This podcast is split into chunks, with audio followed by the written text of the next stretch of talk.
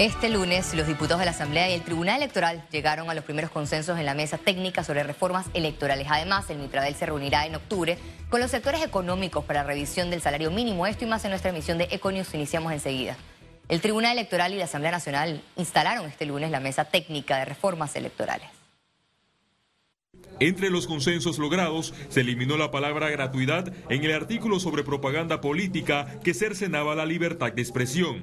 Se acordó establecer un periodo no menor de tres meses para la recolección de firmas de los candidatos por la libre postulación y se le devolvió la facultad al Tribunal Electoral de convocar los procesos internos de los partidos políticos. Los primeros seis puntos que nosotros consideramos como retrocesos, eh, ha habido una muy buena voluntad de parte de los honorables diputados eh, eh, mejorar la redacción y el contenido de estos temas que están contenidos, como ustedes saben, en el primero y segundo bloque. Y creo que tenemos un camino propio que es el fortalecimiento de la democracia con la intervención precisa de lo que significa un debate con la participación de todos. Hemos sustanado algunas fallas metodológicas el magistrado presidente del Tribunal Electoral, Heriberto Araúz, justificó el motivo de reformar el código electoral luego de cada elección. Ojalá tuviésemos un código electoral que fuera inamovible e inmodificable por 10 o 15 años, pero eso es difícil. La sociedad y los, patrones culturales panameños han demostrado, al menos desde el año 90 hacia acá, que cada cinco años se determinan que hay fallas, hay debilidades, hay, aspectos que hay que mejorar. Mientras la Comisión de Gobierno amplía el debate, un grupo de la sociedad civil se prepara para protestar nuevamente el próximo jueves en los predios del órgano legislativo contra las modificaciones, al considerar las propuestas como un traje a la medida a favor de los diputados. No es un traje a la medida, eso es la percepción de uno o dos diputados, vamos a ver la percepción de, todos los diputados. Yo siento que todo tema que tenga que ver con una eh, una reforma al, código electoral en general es sensitivo. El presidente Laurentino Cortizo reveló el fin de semana estar preocupado por el proyecto 544 presentado por el Tribunal Electoral. Yo creo que el presidente Cortizo no ha leído ni el proyecto, yo eso lo he manifestado en mis redes sociales porque eh, cuando se te modifica un artículo, se te presenta una modificación, se te modifican 22 o 30 artículos más. Entonces lo que las modificaciones que presentó el Tribunal Electoral es un documento muy amplio. La mesa técnica volverá a sesionar el miércoles 22 de septiembre para continuar con el análisis de los cambios electorales. Félix Antonio Chávez, Econius. En otras informaciones, el Ministerio de Salud podría empezar proceso de vacunación de la tercera dosis a los grupos de pacientes inmunosuprimidos a la próxima semana. Además, están a la espera que Pfizer mande la aprobación por escrito para la aplicación inmediata a los niños de 5 años en adelante. Nosotros en el Con Vacunas hemos aprobado lo que es la aplicación de la tercera dosis para los, grupos de pacientes que han sido eh, reconocidos y aprobados también por la FDA. Ustedes saben que son pacientes con enfermedades crónicas que afectan el sistema inmune. Nos toca esperar que ya Pfizer nos mande por escrito la aprobación de la vacuna para los niños de 5 años en adelante y nosotros comenzaremos de manera inmediata, según la programación que se haga,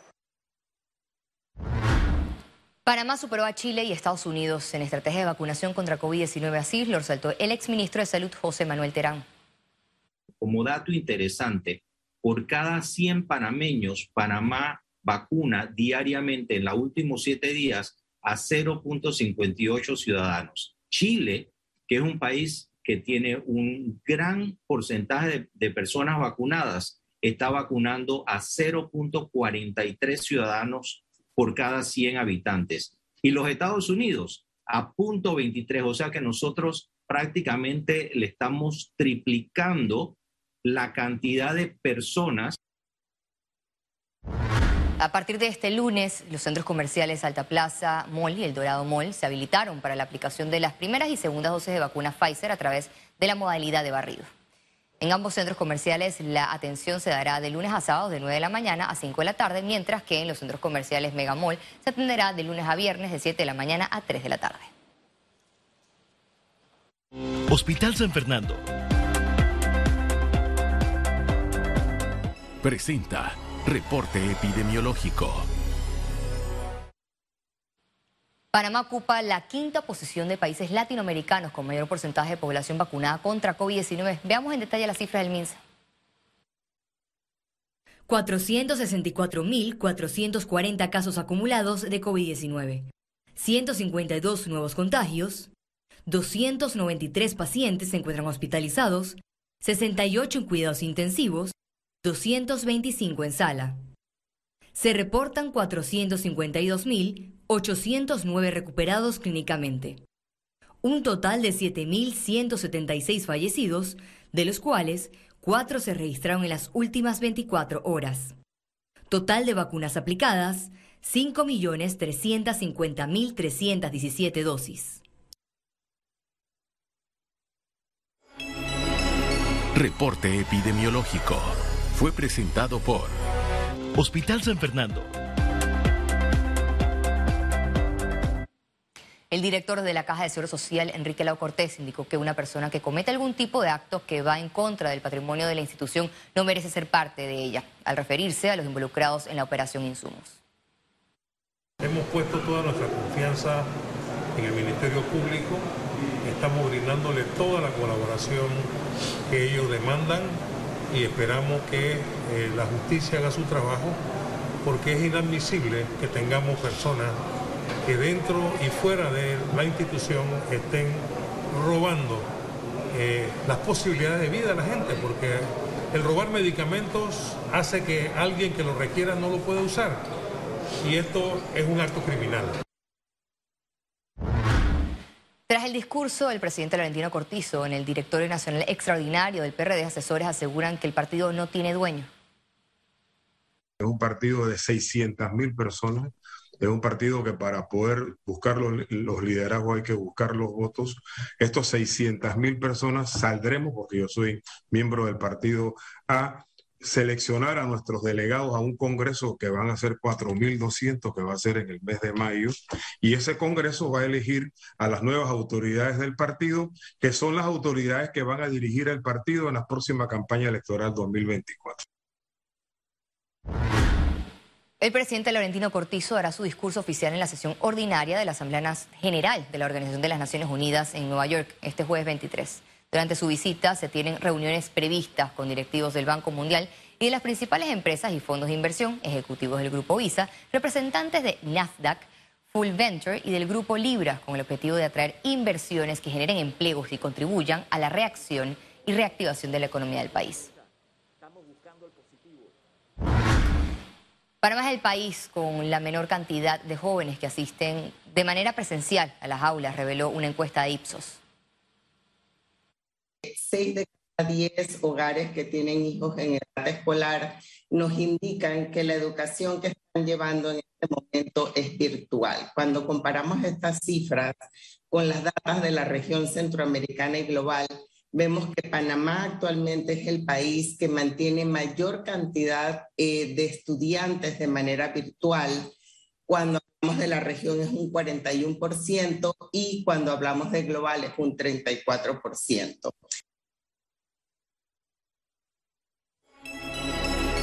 Economía. Expertos señalan que la revisión del salario mínimo para los próximos dos años debe priorizar los empleos. La ministra de Trabajo, Doris Zapata, informó que para los primeros días de octubre se realizará una reunión previa a la posible instalación de la mesa de revisión de salario mínimo para abordar la situación económica del país. Para el consultor en inserción laboral René Quevedo, la prioridad debe ser la generación de empleos. Creo que en la medida en que encarecemos el empleo asalariado privado, menos la perspectiva de generación de empleo. No olvidemos que eh, perdimos 327 mil empleos en el sector privado y hay 100 mil todavía con contratos suspendidos que pueden agregarse a eh, la lista de desempleados. Yo creo que eso tiene que ser la primera prioridad. Insisto, eso hay que revisarlo, eh, establecer un porcentaje de aumento en el salario con una economía realmente en severa contracción, creo que me parece un poco prematuro. Pese a que esta revisión se realiza cada dos años, los empresarios consideran que no es prudente en este momento ante el aumento del desempleo. No tenemos las condiciones apropiadas ni siquiera para comenzar esa discusión. Creo que nosotros debemos tener un tiempo prudente yo calculo que debería ser alrededor del año 2022, mediados del 2022, para que podamos volvernos a sentar a conversar del tema de salario mínimo, que entendemos que es complejo, que entendemos que es importante, pero es que en este momento lo más importante es qué vamos a hacer con un desempleo del 20%, con una caída, por ejemplo, del sector construcción de 48% en negativo. Esas son nuestras realidades inminentes. Aquí lo que necesitamos es la reactivación económica del país. A criterio de la clase trabajadora, aumentar los salarios influirá positivamente en la reactivación económica del país.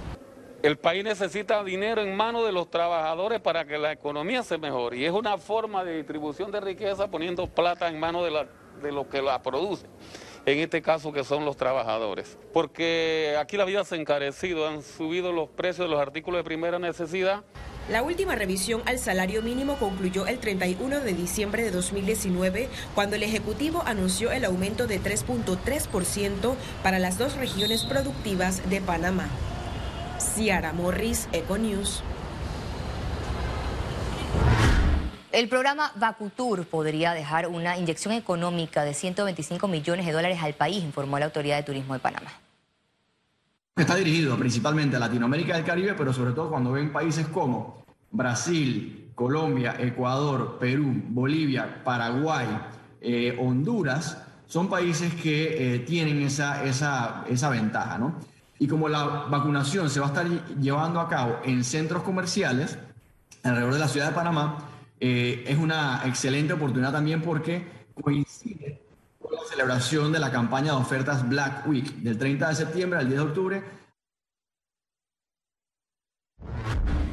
El presidente del CONEP, Julio de la Lastra, aseguró que la Junta Directiva de la Autoridad Marítima de Panamá no realizó ningún tipo de negociación con la empresa Panama Ports Company, ya que legalmente no tiene esta facultad.